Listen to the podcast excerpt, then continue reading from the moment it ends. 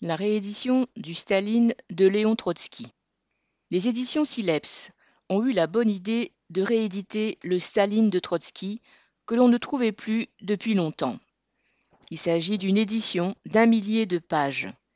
Augmentée par rapport à celle de 1948, elle intègre des écrits destinés à cet ouvrage que l'on a récemment retrouvé dans les archives de Trotsky. Elle rétablit aussi le contenu du texte original que par endroits le premier traducteur américain avait mutilé ou remanié selon ses propres opinions. On a là un texte plus fidèle, plus complet, dont l'importance réside d'abord dans le fait qu'il s'agit du tout dernier livre auquel Trotsky a travaillé, et qu'on y retrouve donc le maximum de l'expérience et de la compétence dont toute une vie de révolutionnaire l'avait doté. Au travers de la biographie de Staline, il traite, sous de multiples angles, toute une série de questions qui concernent la révolution et les tâches des révolutionnaires, le parti bolchevique, son rôle, ce qu'étaient les militants qui le construisirent et le firent vivre. L'air décime, entre guillemets, dit-il, qui y soufflait du temps de Lénine. L'attitude à l'égard des minorités nationales. La construction d'un mouvement ouvrier politiquement conscient. L'irruption des masses sur la scène durant les trois révolutions russes et la guerre civile. La création et la signification de l'international communiste. L'armement du prolétariat la lutte pour l'édification d'un État ouvrier, les flux et reflux de l'histoire, le rôle des individus et des partis dans ces bouleversements, les ressorts de la dégénérescence bureaucratique de l'URSS, la comparaison entre le thermidor russe et le thermidor de la Révolution française, la mise en place de la dictature stalinienne, la nature de la bureaucratie, l'avenir de l'URSS et la confiance que, tôt ou tard, la classe ouvrière internationale reprendra le drapeau de la lutte pour l'avenir communiste. Tous ces thèmes, Trotsky les discute au fil d'époques différentes de l'histoire du mouvement ouvrier, au travers de situations concrètes, de leurs changements plus ou moins rapides et de la compréhension qu'en ont les masses, des conclusions qu'en tirent les militants et dirigeants révolutionnaires. Et ils sont des centaines, connus ou moins connus, que Trotsky, qui les a côtoyés en tant que camarades de lutte, fait ressurgir dans ses pages.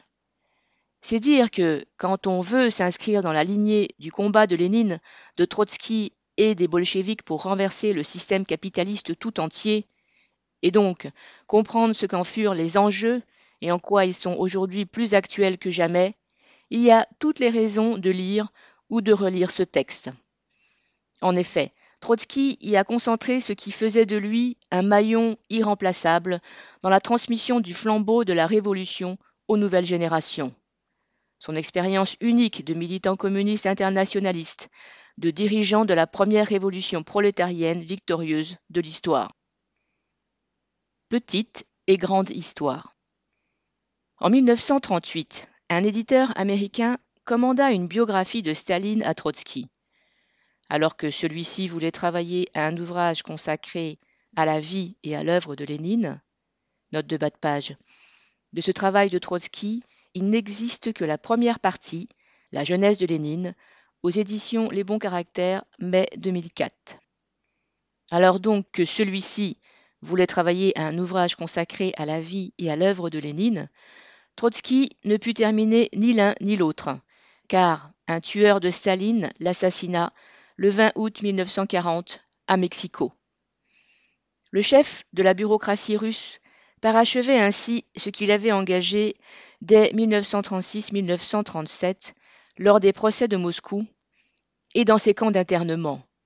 L'extermination de toutes les figures marquantes de l'état-major de la Révolution d'octobre 1917 et la liquidation de dizaines de milliers de communistes anti-staliniens au premier rang desquels les bolcheviks léninistes, entre parenthèses les trotskistes soviétiques, qui combattaient depuis des années la dégénérescence de l'État ouvrier, de l'ex-parti bolchevique et de l'internationale communiste. Avant son assassinat, Trotsky avait achevé la moitié de son livre. Pour le reste, il laissait des chapitres épars, des fragments incomplets, des notes non affectées, des idées esquissées. le traducteur choisi par l'éditeur américain, qui disposait de droits exclusifs sur le texte, y introduisit des coupes et modifications, malgré les protestations de Trotsky, puis de son entourage. Ayant reçu cette traduction, l'éditeur décida alors de ne pas la publier. Il s'alignait en cela sur les autorités américaines, pour lesquelles, avec l'entrée en guerre de l'URSS et des États-Unis en 1941, l'heure n'était plus à risquer d'indisposer l'oncle Joe. Le chef de la bureaucratie, avec ses millions de soldats et l'immensité d'un territoire où l'armée allemande allait s'embourber, était un atout décisif pour le camp impérialiste anglo-américain dans sa guerre contre ses rivaux allemands et japonais mais aussi contre la classe ouvrière que les possédants du monde entier voulaient empêcher, et les partis staliniens allaient s'en charger, d'ébranler leur domination par une vague de révolution, comme cela s'était produit à la fin du premier conflit mondial. L'ouvrage ne parut qu'au début de la guerre froide, quand Washington n'eut plus aménagé Staline, qui disparut 13 ans après Trotsky.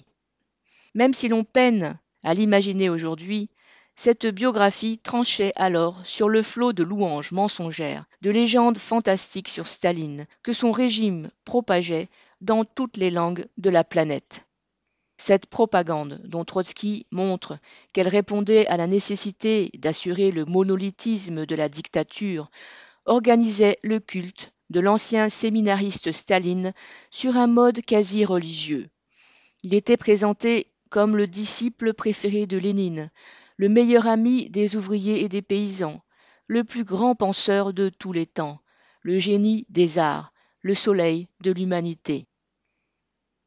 Hors du RSS, une nuée d'intellectuels serviles faisait chorus, tel Aragon et Barbus en France, vantant la féroce dictature anti-ouvrière de la bureaucratie comme étant l'incarnation du socialisme, il y avait tous ceux qui, défendant le camp de la bourgeoisie, trouvaient bien du charme au fossoyeur du parti bolchevique, lui qui combattait tout risque de révolution dans le monde et avait sur les mains le sang de plus de communistes que Hitler et Mussolini réunis, tout en couvrant ses forfaits d'un habillage pseudo-socialiste.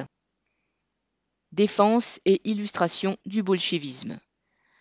Pour nourrir son propos, Trotsky a rassemblé une énorme masse de témoignages, mémoires, récits, procès-verbaux de réunion du parti bolchevique, télégrammes officiels, décisions du gouvernement soviétique, articles de personnages de tous bords, écrits de Staline contredisant le lendemain ce qu'il avait prétendu la veille.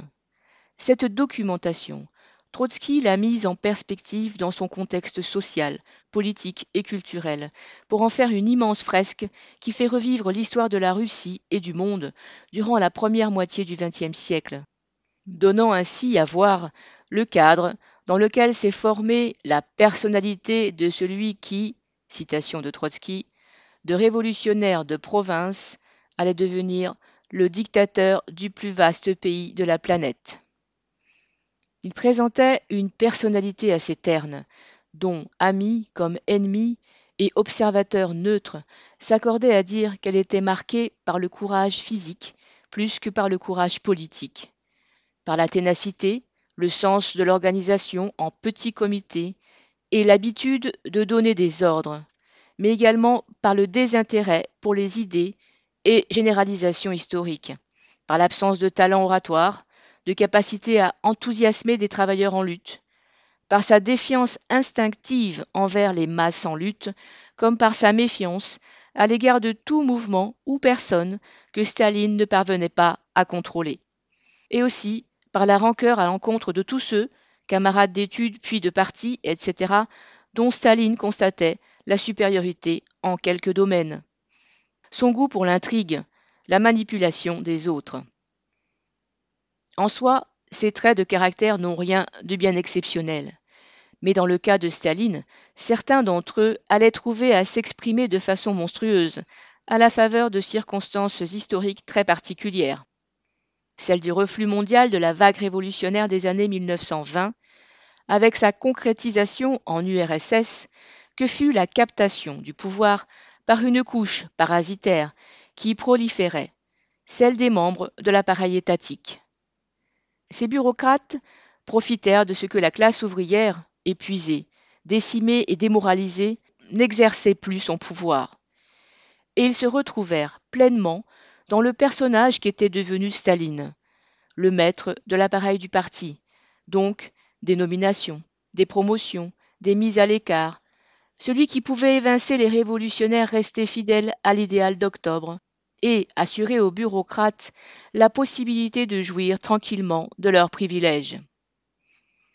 C'est parce que Staline n'avait guère de talent politique, du moins rien de comparable à celui de centaines d'autres dirigeants bolcheviques, mais certaines capacités de gestionnaire, que Lénine avait fini en 1922 par lui confier, outre ses responsabilités au gouvernement et au bureau politique, le poste technique de secrétaire général du parti.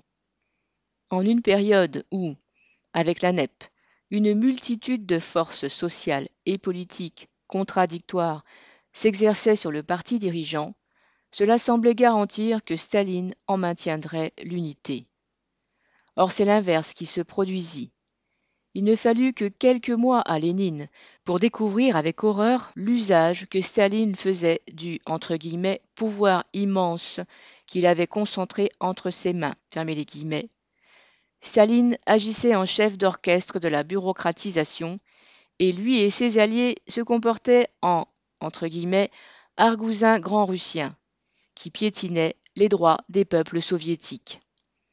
Lénine recommanda alors, dans ce que l'on nomme son testament, de remplacer le brutal Staline au secrétariat général du parti par un militant, plus patient, plus loyal, plus poli, plus attentionné avec les camarades, moins capricieux. Lénine, qui mourut peu après, ne put mener à terme son combat contre Staline, qui personnifiait au sommet le cancer bureaucratique et qui tenait déjà si bien l'appareil qu'il put faire interdire de publier le testament de Lénine. À l'époque, Staline restait inconnu de la masse des communistes, à la différence de Lénine, Trotsky, Zinoviev, Kamenev, Boukharine et d'une pléiade d'autres révolutionnaires éminents. Mais il n'avait eu de cesse depuis des années de rallier à lui les aigris, de les monter contre Lénine et Trotsky, de s'assurer leur soutien par différents moyens allant des postes et avantages qu'il pouvait attribuer au chantage, par exemple sur la veuve de Lénine, Krupskaya, qui sympathisait avec l'opposition de gauche car il avait constitué des dossiers sur une multitude de militants et dirigeants. À l'époque de la maladie puis de la mort de Lénine, tous ces bureaucrates qui se cherchaient un représentant au sommet de l'État surent très vite se reconnaître en Staline, l'homme des bureaux, qui tenait l'appareil et les leviers du pouvoir. Ce n'est pas Staline qui s'est imposé aux bureaucrates, même si, une fois qu'ils l'eurent aidé à établir une dictature de fer, nombre d'entre eux en feront aussi les frais, c'est la bureaucratie qui l'a choisi.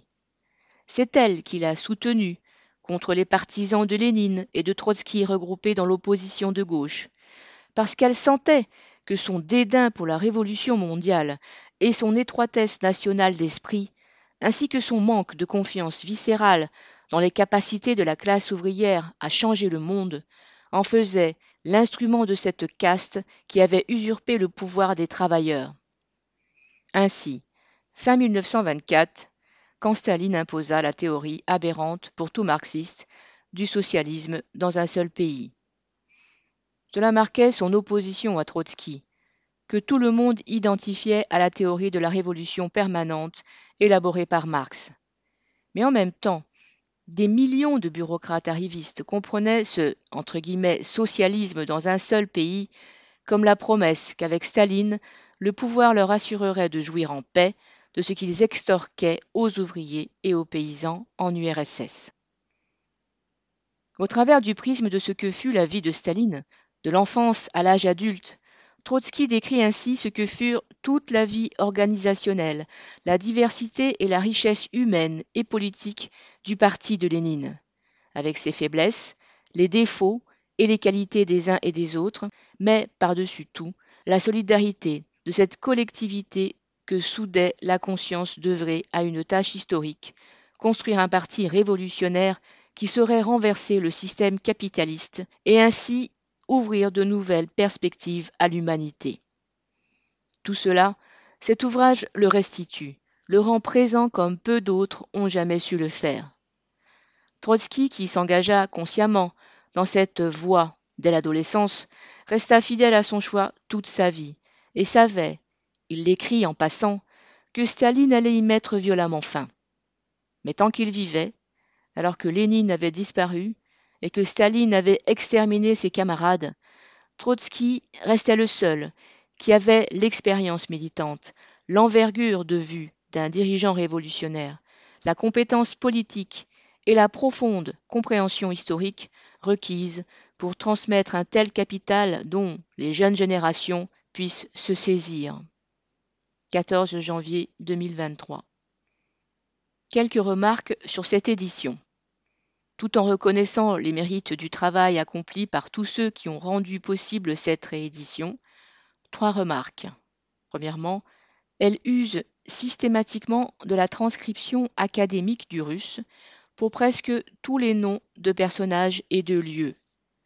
Si cet usage est la norme dans le milieu universitaire, il n'aide pas un public plus large à reconnaître, par exemple, Boukharine sous la graphie Bouharine.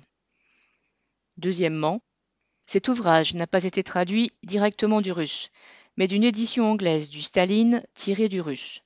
Cette traduction en deux temps explique que certains glissements de sens apparaissent si l'on compare le texte actuel à celui que l'ancien secrétaire de Trotsky, Jean von Ejnourt, avait directement traduit du russe en français. Troisièmement, un plus. Le choix fait par l'éditeur d'adjoindre au texte des notes qui apportent des éclaircissements ou renvoient aux écrits de Trotsky sur le sujet.